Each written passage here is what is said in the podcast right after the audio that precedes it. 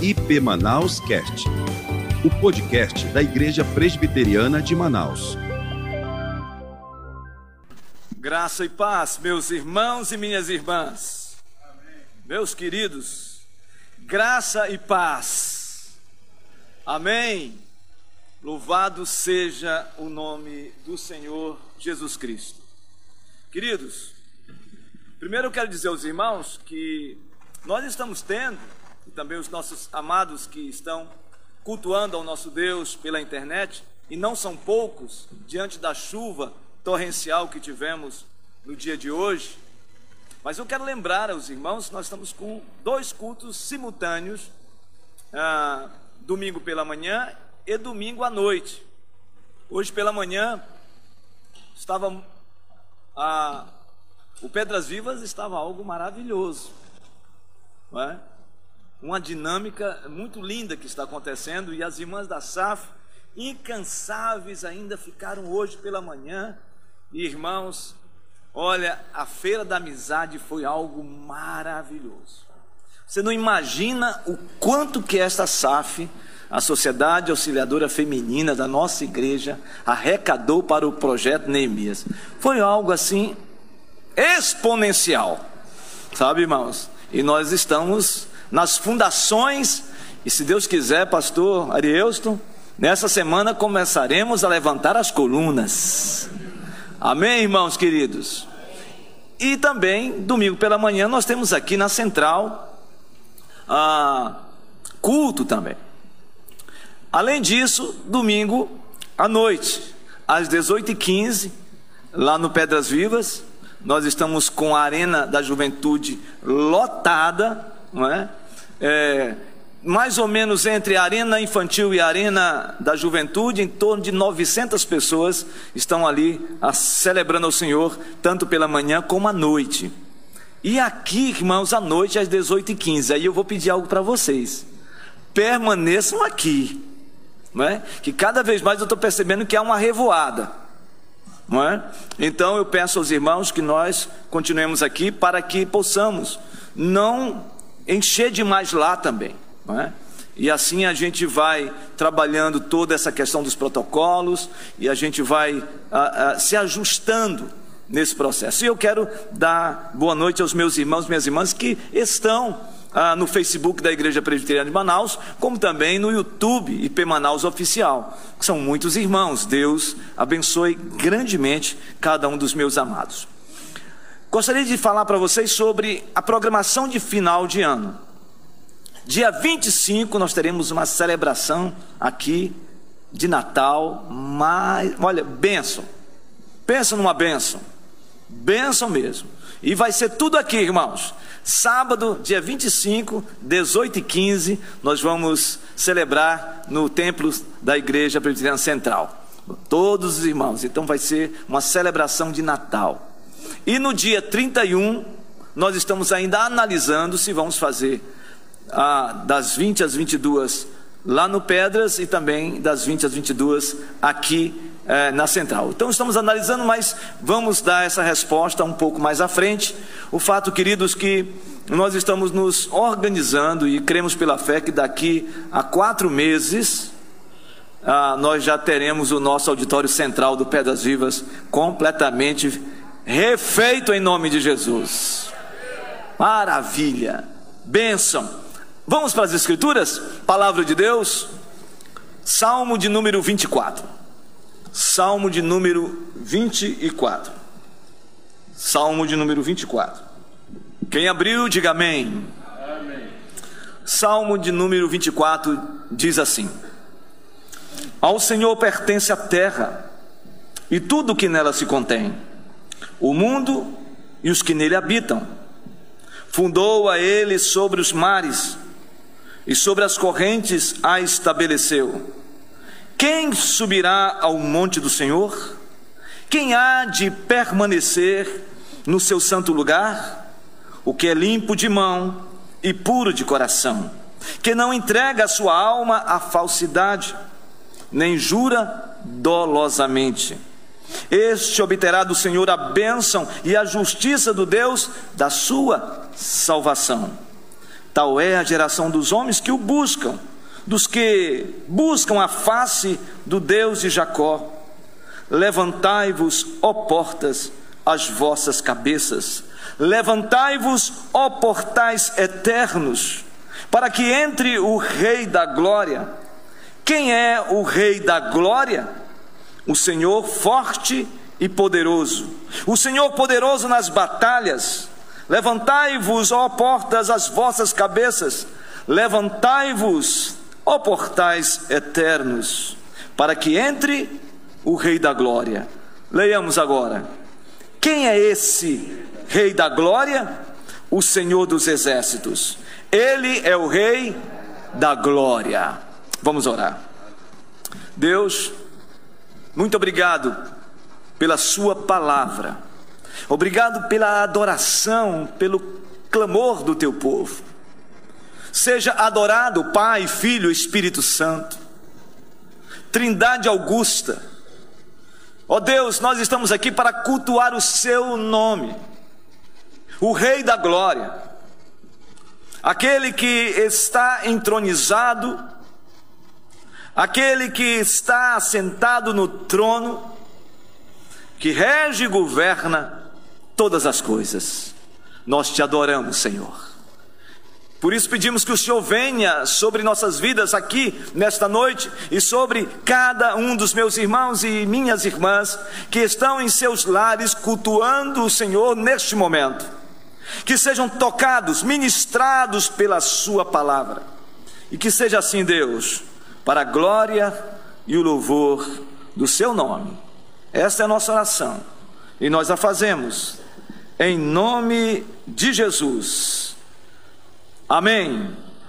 Queridos, o Salmo de número 24 é uma santa convocação a um encontro com Yahvé, ao encontro com o Senhor nosso Deus.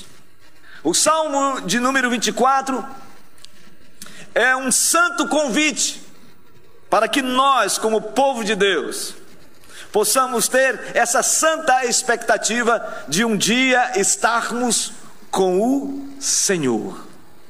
O salmo de número 24 é um salmo que entoa-se, que canta-se, quando o povo de Deus, em procissão, em peregrinação adentrava nas portas ou nos portões de Jerusalém e iam direto para o templo adorar o Rei da Glória.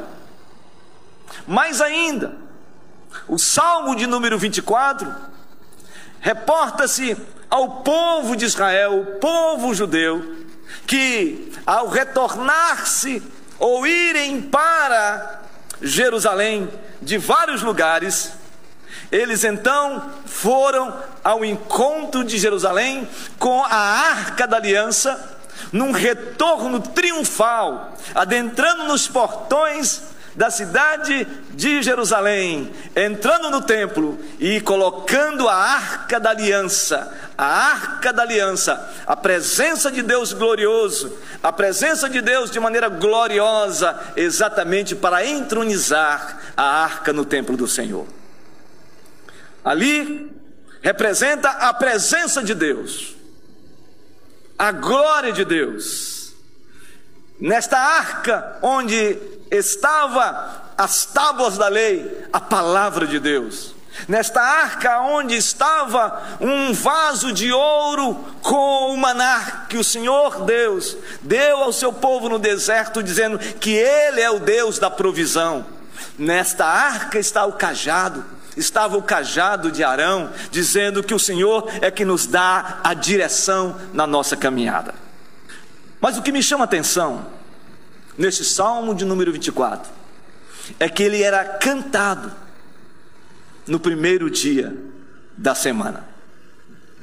Ele era cantado dentro do templo no primeiro dia da semana. Davi compôs este salmo para que fosse cantado no primeiro dia da semana. E o que me chama a atenção é de que Jesus, Jesus, no primeiro dia da semana, semana que antecede a sua paixão, ele então sai da região de Betânia, passa pelo Monte das Oliveiras com os seus discípulos, sobre uma com um jumenta e um jumentinho, e desce o Monte das Oliveiras, passa pelo Vale de Cedron, e sobe em direção a uma das portas, um dos portões da cidade de Jerusalém. Provavelmente a porta dourada, que ficava próximo ao templo.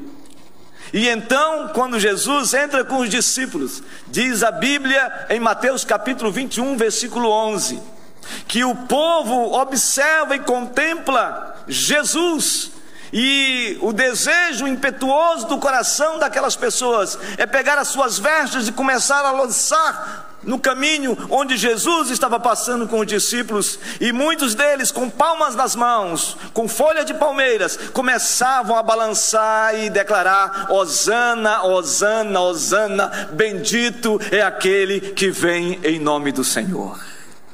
Concomitantemente, eu não tenho dúvida que o outro povo estava no templo cantando este salmo. Cantando este salmo, Jesus, no primeiro dia da semana, entrando em Jerusalém, nos portões de Jerusalém, e ao mesmo tempo, no templo, primeiro dia da semana, o povo entoando este salmo. E aí a gente pode observar no versículo 7, quando diz: Levantai-vos, ó portas, as vossas cabeças, levantai-vos, ó portais eternos, para que entre o Rei da Glória. Quem é o Rei da Glória?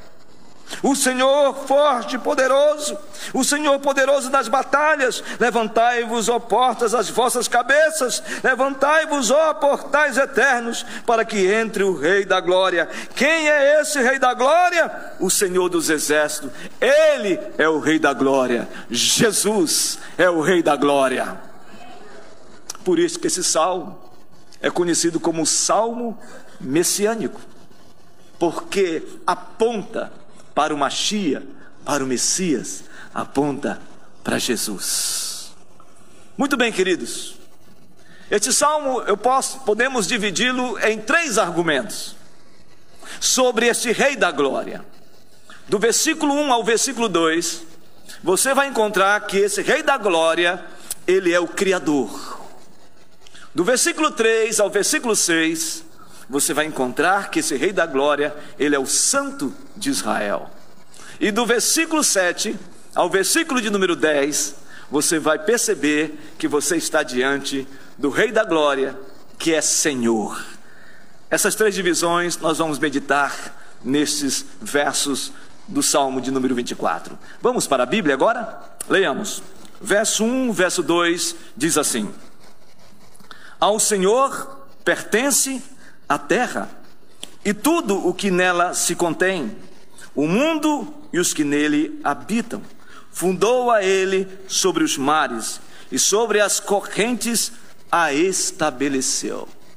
Esse salmo, esse rei da glória, é revelado pelo salmista como sendo o criador de todas as coisas, aquele que criou o universo o Deus que criou a terra, o Deus que criou as estrelas dos céus, o Deus que criou as galáxias, o Deus que criou o sistema solar, o Deus que criou a terra, o Deus que criou o mundo, o Deus que me criou, que criou você antes da fundação do mundo.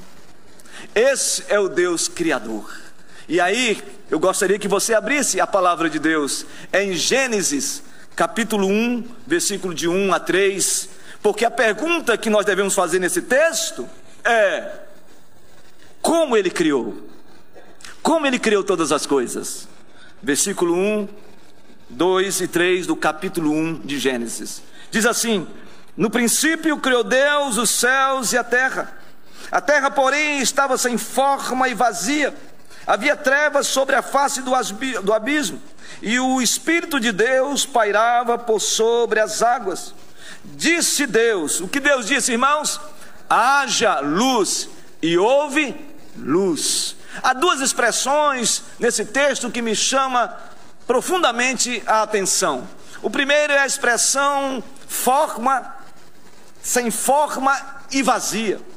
Duas expressões hebraicas, torru e borru, ou seja, uma terra desolada, uma terra totalmente desfigurada, uma terra estéril. Essa terra que não tinha forma, que não tinha, que era vazia, esse Deus Todo-Poderoso, pela Sua palavra, Ele criou, Ele formou, Ele deu forma, Ele frutificou, Ele estabeleceu seu, seus atos criativos, Ele fez todas as coisas com a Sua palavra. Com a Sua palavra. Palavra essa que em Gênesis capítulo 1, versículo 26, o nosso Deus disse: façamos o homem a nossa imagem e semelhança, pela Sua palavra. Abra as Escrituras em Hebreus capítulo 11, por favor. Você que está em casa, abra a sua Bíblia é, em Hebreus capítulo 11, por gentileza, versículo de número 3.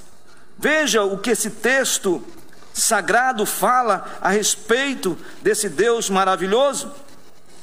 Hebreus, capítulo 11, versículo 3. Leiamos.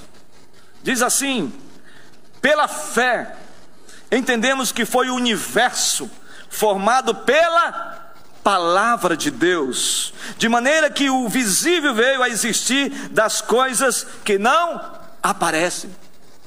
Pela fé, entendemos que foi o universo formado pela palavra de Deus. Haja luz e houve luz. Esse Deus estabeleceu todas as coisas pela Sua palavra. Ele deu existência àquilo que não existia. Ele fez visível aquilo que era invisível. Esse nosso Deus é o Deus Todo-Poderoso, o Deus que criou todas as coisas. E meu irmão e minha irmã, você foi alcançado por esse Deus, você foi forjado por esse Deus. Esse Deus está conosco, a despeito dele ser o Deus transcendente a despeito dele ser o Deus que rege todas as coisas, que criou todas as coisas, esse Deus também é o Deus imanente, o Deus conosco, o Deus que está com você em todos os momentos da sua vida. Mas nós podemos continuar observando esse texto. Vamos para a segunda de Pedro, por favor. Abra a sua Bíblia em segunda de Pedro. Por favor. E observe, segunda de Pedro. Segunda de Pedro, capítulo 3, versículo 5. Observe o texto sagrado. Diz assim, segunda de Pedro 3, 5. Porque deliberadamente esquecem que de longo tempo houve céus bem como, até, como terra, a qual surgiu da água e através da água pela palavra de Deus. Todas as coisas vieram a existir pela palavra de Deus. E aí você pode ir para o Salmo de número 24. E aí então nós temos um entendimento claro do que está escrito no verso de número 2. No verso de número, número 2 diz: Fundou ele a ele sobre os mares e sobre as correntes a estabeleceu. Esse é o nosso Deus. Esse é o Deus que formou todas as coisas. Então, meu irmão, minha irmã, eu quero dizer a você que o Deus que você serve é o Deus que estabeleceu todos os seus atos criativos. Ele é o Criador. Ele é o Criador.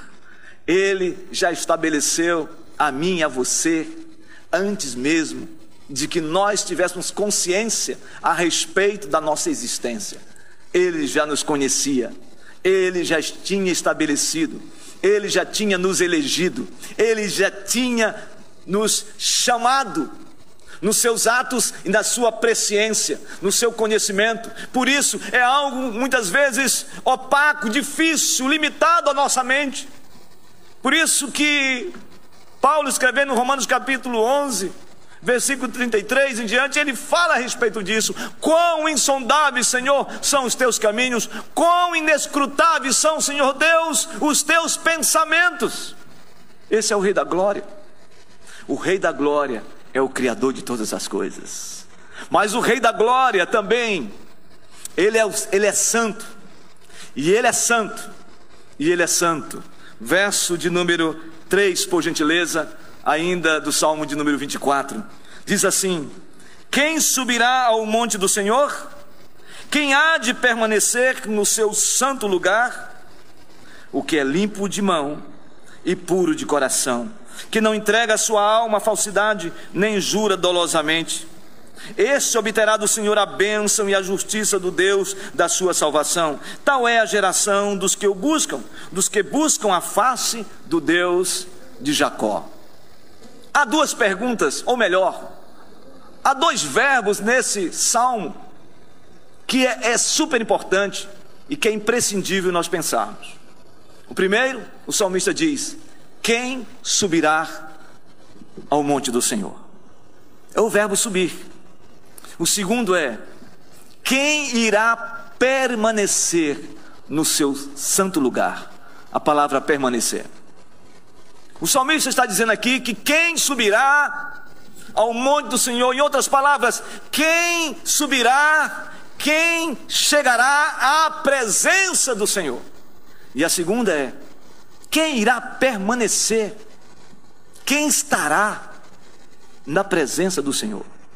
Meus irmãos, minhas irmãs, quando eu leio esse, esse verso, o verso de número 4 e 3, eu fico imaginando, eu fico pensando como nós vivemos muitas vezes uma vida fútil, como nós Estamos sob, muitas vezes, a lente de uma mediocridade, onde nós criamos questiúnculas da vida, onde nós, muitas vezes, ficamos questionando algumas coisas, discutindo algumas coisas que são, muitas vezes, supérfluas, irrelevantes.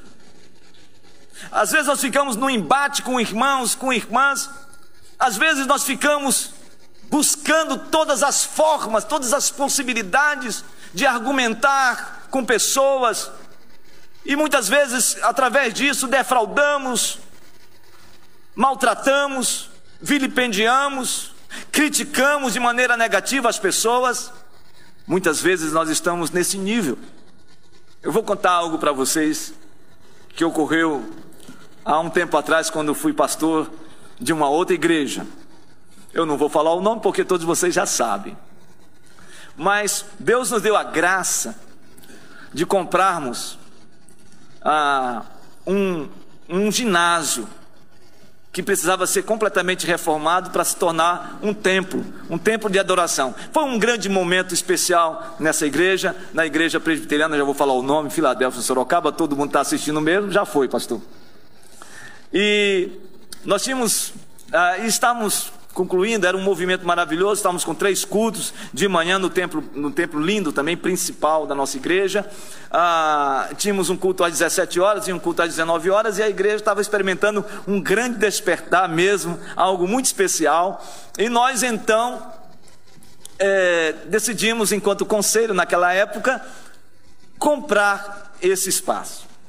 E nós reformamos esse espaço. E aí chegou a hora de pintar o templo. E, irmãos, eu quis ser democrático. Eu inventei de consultar a igreja qual a cor que nós tínhamos que pintar o templo 2. E eu pedi ao nosso querido irmão que já está com o Senhor Jesus, nosso irmão Moacir, Moacir Mendes, né, que estava cuidando de toda aquela reforma, daquele espaço lindo, para umas 1.200 pessoas. E, e eu disse, Moacir, vamos fazer o seguinte: vamos colocar algumas cores de tintas na parede para os irmãos escolherem. E meus irmãos, foi a pior coisa que eu fiz na minha vida. Colocamos na parede quatro cores, ou cinco, eu não lembro bem. Eu sei que estava lá um azul clarinho, estava lá um creme, estava lá uma cor mais forte, e nós colocamos. E demos uma semana para os irmãos escolherem. Pensa, irmãos, Pensa numa confusão daquelas. Porque eu quero essa cor, eu quero aquela cor, eu quero não sei o que e tal. E a pressão começava e o Moacir chegou e disse: Pastor, o senhor não imagina o que está acontecendo. O povo aqui tá, escolhe uma cor, escolhe outra, escolhe outra. Era uma, pastor, não estou aguentando, pastor. O que eu faço? Eu não sabia disso, porque pastor titular de igreja é a última brincadeira, irmãos. Ah, eu não sabia o que estava acontecendo. Ele falou, mocinho, o que está acontecendo? Não, eles estão querendo escolher as cores. Eu disse, então, mocinho, vamos deixar o domingo. Aí no domingo começou aquele movimento depois do culto. Imagina um movimento de igreja depois do culto para decidir uma cor de um templo. E aí eu quero essa, eu quero essa. E começaram, pastor, o senhor precisa fazer dessa cor, pastor, dessa cor e tal. Aí eu falei, moça, é verdade. A coisa está feia. E aí, irmãos, eu já estava já assim com o meu nível de estresse lá em cima. E aí o moço disse, pastor, qual é a cor que nós vamos pintar? Eu disse, preta. Pastor, preta. Preta. Aí ele estava saindo, eu falei, não, assim, não, não, não. É brincadeira. Mas diga que é preta. Aí o Moacir simplesmente escolheu duas irmãs para fazer o comunicado. Imagina, irmãos, duas irmãs, aquelas formadoras de opinião na igreja. ah, e acho que mais uns dois irmãos, tal, também, era uma turminha, disse: Olha, Moacir, qual é a cor? O pastor já decidiu. Qual é a cor? Preta. Irmãos, em um dia todo mundo já sabia na igreja que ia ser preta. E aí, queridos irmãos, no outro domingo, a cor já estava pintada, mas não foi preta. Mas quando os irmãos chegaram e viram a cor, disseram: graças a Deus que não foi preta. Irmãos, muitas vezes nossa vida tem essa dimensão de nós ficarmos discutindo coisas que não são relevantes na nossa caminhada. As duas perguntas cruciais da vida cristã, esse salmista Davi, ele está fazendo. As duas perguntas cruciais é esta: quem subirá o monte do Senhor? Quem irá subir e estar e permanecer na presença do Senhor? Tem muitas pessoas que sobem o monte, mas não permanecem no monte. Essa talvez seja a pergunta mais importante da nossa caminhada. Quem vai desfrutar da intimidade com o Senhor? Quem vai viver uma vida na, na dimensão do Senhor? Quem vai viver uma vida realmente de consagração, de santidade na presença do Senhor e permanecer na presença do Altíssimo? Este salmo responde. A resposta está no verso 4. Diz: Quem subirá e quem irá permanecer é o que é limpo de mãos e puro de coração, que não entrega a sua alma à falsidade, nem jura dolosamente. Agora eu lhe pergunto: você consegue ser e ter 100% as mãos limpas? Você consegue ser 100% e ter um coração puro? É possível você falar que você tem suas mãos estão totalmente limpas? É possível que o seu coração seja puro? É possível que você viva uma vida de impecabilidade a ponto de dizer claramente que a sua palavra, que o seu pensamento, que sua atitude é uma atitude pura, limpa, completamente? É óbvio que não. Quando Paulo escreve, dizendo: Desventurado homem que sou, quem me livrará do corpo e desta alma? Ele diz: graças a Deus, por Jesus Cristo nosso Senhor. Você sabe o que ele está dizendo? É que ele está falando de quem ele é, das suas fragilidades, dos seus atos pecaminosos, dos seus pensamentos terríveis, da sua alma muitas vezes propensa a viver na carne ele está dizendo da sua realidade como pecador, alguém que vive uma vida lutando, como diz Gálatas capítulo 5, versículo 16: Digo, porém, andai no espírito, jamais satisfareis o desejo da carne, porque a carne milita contra o espírito e o espírito contra a carne, porque são opostos entre si. Essa é a nossa condição, irmãos.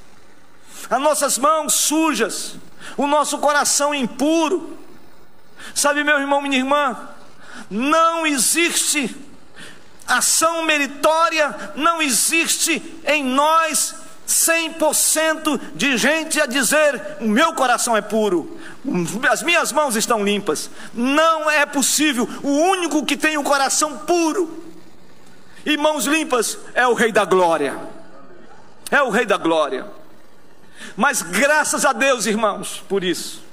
Graças a Deus por causa do Rei da Glória que se fez carne, como diz João capítulo 1, versículo 14, e o Verbo se fez carne e habitou entre vós, cheio de graça e de verdade, e vimos a sua glória, a glória do unigênito do Pai. O Verbo se encarnou, ele não se reencarnou, ele se encarnou, o Verbo se fez homem. Esta palavra se fez carne, se fez homem, e este homem era 100% homem e 100% Deus. Este esteve no nosso meio. Este foi para o Gólgota. Este foi crucificado. Seu sangue derramado aplacou a ira divina, nos justificou, nos lavou, nos regenerou pelo Espírito desceu à sepultura, ressuscitou no terceiro dia, 40 dias apregoando com o corpo glorificado a respeito do reino dos céus, foi para a glória e deixou o Espírito Santo que habita em nós. Meu irmão, minha irmã, sabe por que, que nós caminhamos? Sabe por que, que nós continuamos sendo que nós somos do Senhor Jesus Cristo? Por causa do próprio Cristo Jesus. Então, as nossas mãos se tornam limpas e o nosso coração puro por causa de Jesus Cristo, nosso Senhor. Eu não tenho outra palavra a não ser olhar para o texto de Romanos capítulo 8, por favor. Romanos capítulo 8. Observe o que diz o texto em Romanos capítulo 8. Romanos capítulo 8, versículo 31. Diz assim a palavra de Deus: Você crê que o Espírito Santo está aqui? Esse texto diz claramente a respeito de como esse Deus maravilhoso, esse Cristo Jesus, nos justifica, nos purifica, nos lava de todo pecado. Diz assim no verso 31 do capítulo 8: Que diremos, pois, à vista dessas coisas? Se Deus é por nós, quem será contra nós? Aquele que não poupou o seu próprio filho, antes por todos nós o entregou, porventura não nos dará graciosamente com ele todas as coisas? Quem tentará acusação contra os eleitos de Deus? É Deus quem os justifica. Quem os condenará? É Cristo Jesus quem morreu, ou antes, quem ressuscitou, o qual está à direita de Deus e também intercede por nós. Quem nos separará do amor de Cristo? Será tribulação, ou angústia, ou perseguição, ou fome, ou nudez, ou perigo, ou espada? Como está escrito, por amor de ti somos entregues à morte o dia todo, fomos considerados como ovelhas para o matadouro. Em todas essas coisas, por causa de Cristo, porém, somos mais do que vencedores por meio daquele que nos amou, Jesus Cristo, porque eu estou bem certo de que nem a morte, nem a vida, nem os anjos, nem os principados, nem as coisas do presente, nem as coisas do porvir, nem os poderes, nem altura, nem profundidade, nem qualquer outra criatura poderá separar-nos do amor de Deus que está em Cristo Jesus, nosso Senhor. Meus irmãos, minhas irmãs, as nossas mãos ficam limpas e o nosso coração fica puro, não é por causa dos nossos méritos, não é porque nós somos bons, não é porque nós nos achamos os melhores e os mais espirituais da face da terra. Nossas mãos são limpas e purificadas a cada dia por causa da graça, a graça de Deus. Pela graça sois salvos, mediante a fé. Isso não vem de vós, é dom de Deus, não de obras, para que ninguém se glorie. E aqui o meu coração se alegra, e eu quero que o seu coração se alegre, porque nós não caminhamos no caminho de um sentimento de derrota. Nós não caminhamos no caminho do fracasso, não caminhamos pelo caminho da amargura e nem pelo caminho do remorso. O caminho que nós trilhamos é Jesus.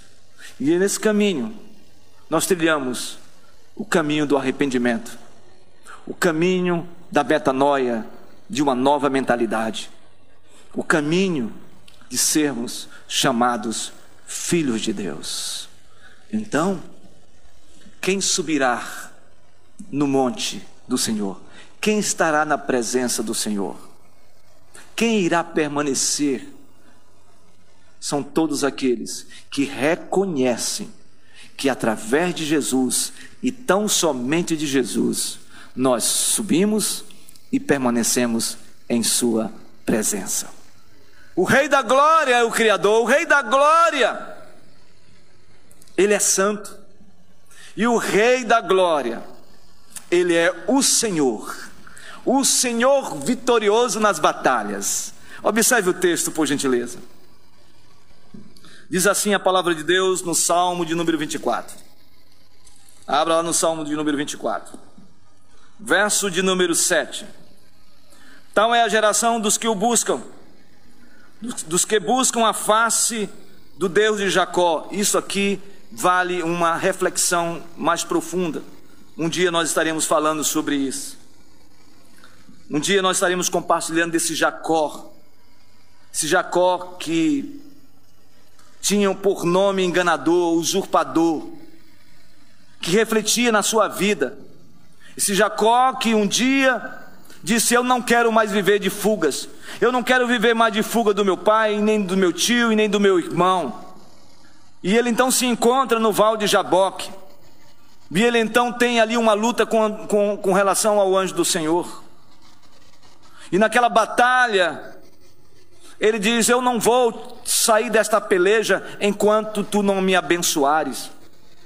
E o anjo do Senhor, a teofania de Deus, disse: Qual é o seu nome? E pela primeira vez ele disse: O meu nome é Jacó. Eu sou usurpador. Eu sou enganador. Eu tenho puxado o tapete de muita gente. E naquele encontro com o Senhor, o Senhor disse para Jacó: o teu nome não mais será Jacó, o teu nome será Israel. É a graça de Deus sobre a vida de Jacó, reconhecendo a santidade de Deus, reconhecendo aquilo que o profeta Isaías disse no capítulo 6, diante da glória de Deus: Ai de mim, estou perdido, porque habito no meio de um povo de impuros lábios eu também sou de impuros lábios.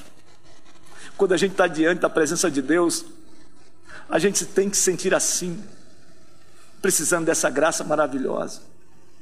E este salmista aqui, o salmista Davi, ele fala claramente de estar e de permanecer na presença do Senhor. E aí, depois dele reconhecer o Deus Criador, e a o Senhor, depois ele reconhecer esse Deus que é santo, ele fala desse Deus que é poderoso, que é Senhor. Diz assim no verso de número 7: Levantai, ó portas, as vossas cabeças, levantai-vos, ó portais eternos, para que entre o Rei da Glória. Quem é o Rei da Glória? O Senhor forte e poderoso, o Senhor poderoso nas batalhas. Levantai, ó portas, as vossas cabeças, levantai-vos, ó portais eternos, para que entre o Rei da Glória. Agora o salmista aqui exalta esse Deus e a vé que é Senhor. Ele é Senhor. E ele diz que esse Senhor, ele é forte. E ele é poderoso nas batalhas. Você sabe o que significa isso? Que a sua onipotência é extraordinária, é sobrenatural. Não há como dimensionar o seu poder. A Bíblia diz no profeta Isaías que ele, esse Deus Todo-Poderoso, não divide a sua glória com ninguém. Quando eu penso nesse Deus como Senhor, um vencedor invicto, passa de maneira indelével na minha mente, no meu coração, Aquela cena do povo de Deus depois de 40 anos no deserto, depois de uma geração toda passar, apenas Josué e Caleb e toda uma nova geração vão para a região exatamente da terra de Canaã. E entre a terra de Canaã e onde eles estavam posicionados, no deserto, já próximo à região do Rio Jordão, está exatamente o próprio Rio Jordão. E cerca de 2 milhões de pessoas estão ali. Aproximadamente 25 quilômetros de extensão, e o povo está olhando para a terra de Canaã, terra da promessa, terra que emana leite e mel, terra que o Senhor deu por herança a Abraão, a Isaac e a Jacó. Agora o povo está ali e Josué recebe uma palavra do Senhor dizendo: Josué, prepare o povo para atravessar o Rio Jordão, é tempo de cheia. Coloca os sacerdotes à frente, e sobre eles a arca da aliança, e fale a eles que marchem. Então, os sacerdotes com a arca pisam exatamente nas águas do Jordão, e quando pisam, as águas se abrem, 25 quilômetros aproximadamente. E esses dois milhões de pessoas começam a entrar, e os sacerdotes entrando, eles param no meio do Rio Jordão, e as águas estão totalmente cortadas, e o povo passa, e o texto diz que eles passaram de pé enxuto, todos eles agora na terra de Canaã. Esta cena, os reis e o rei de Jericó estão nas muralhas contemplando. E eles dizem: Que Deus é esse? O Deus desse povo é maior do que Baal. Meus irmãos, minhas irmãs, esse é o nosso Deus. Eu não sei qual é o enfrentamento que você tem tido. Eu não sei qual é a batalha que você está travando.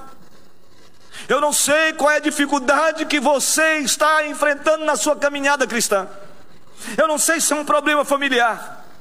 Eu não sei se é um problema pessoal que te faz sentir-se cacachapado, aflito, angustiado, com o sentimento de que não vai vencer esta batalha. Eu não sei se a sua luta é contra uma enfermidade.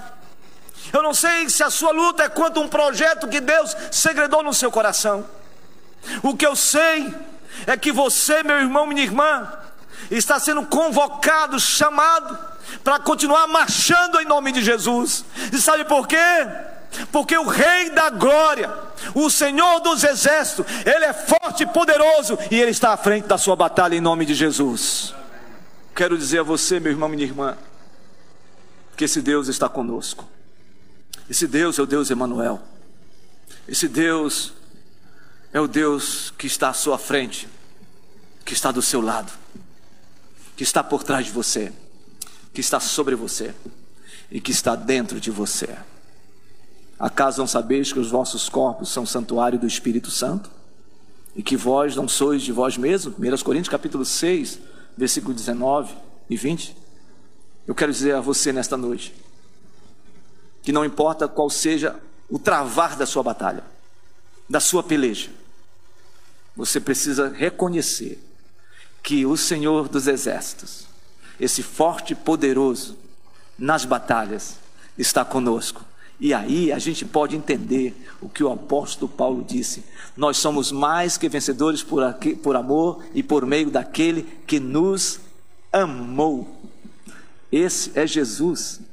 Jesus está com você, meu amado, minha amada, nessa trilha, nessa caminhada, nessa peregrinação.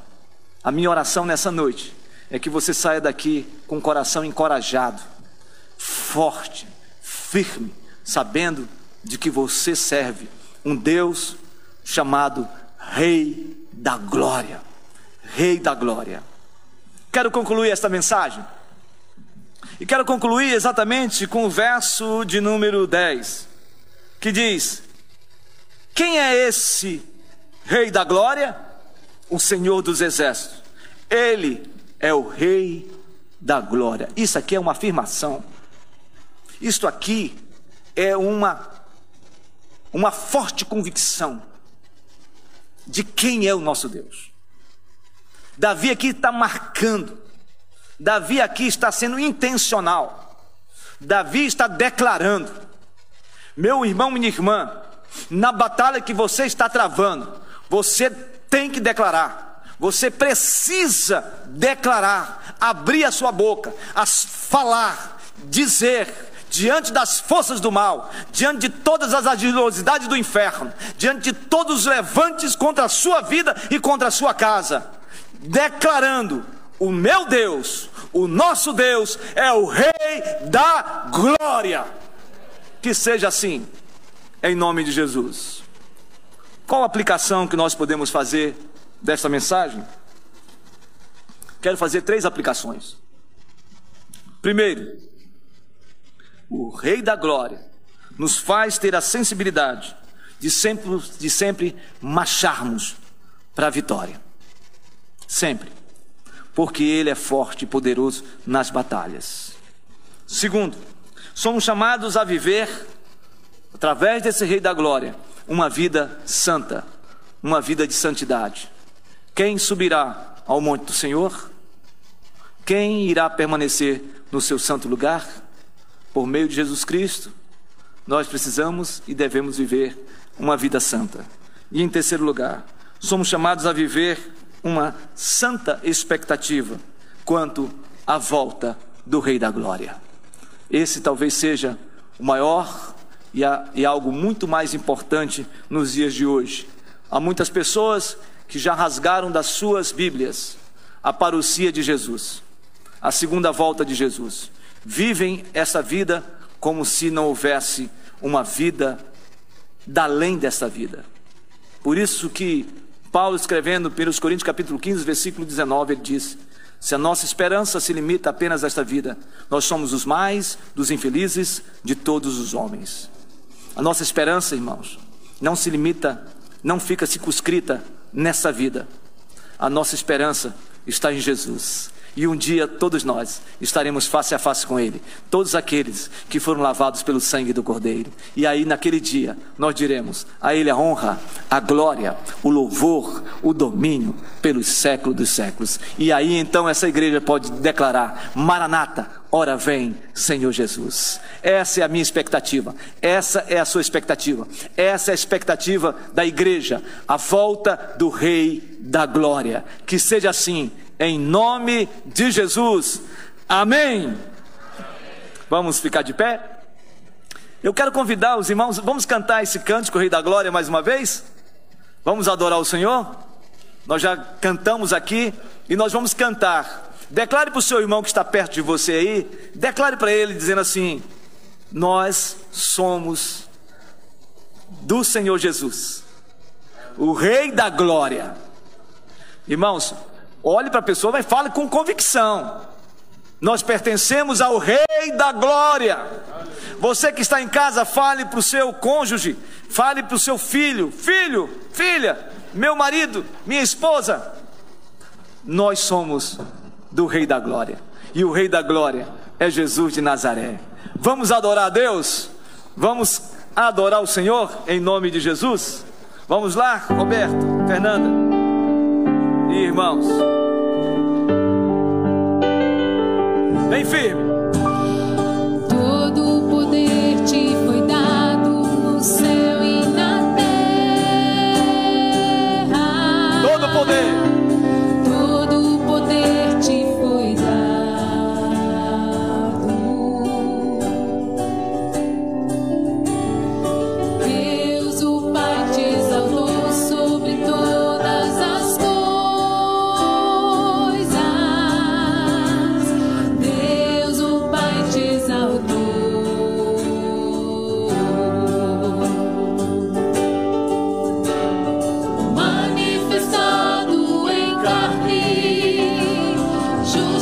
think I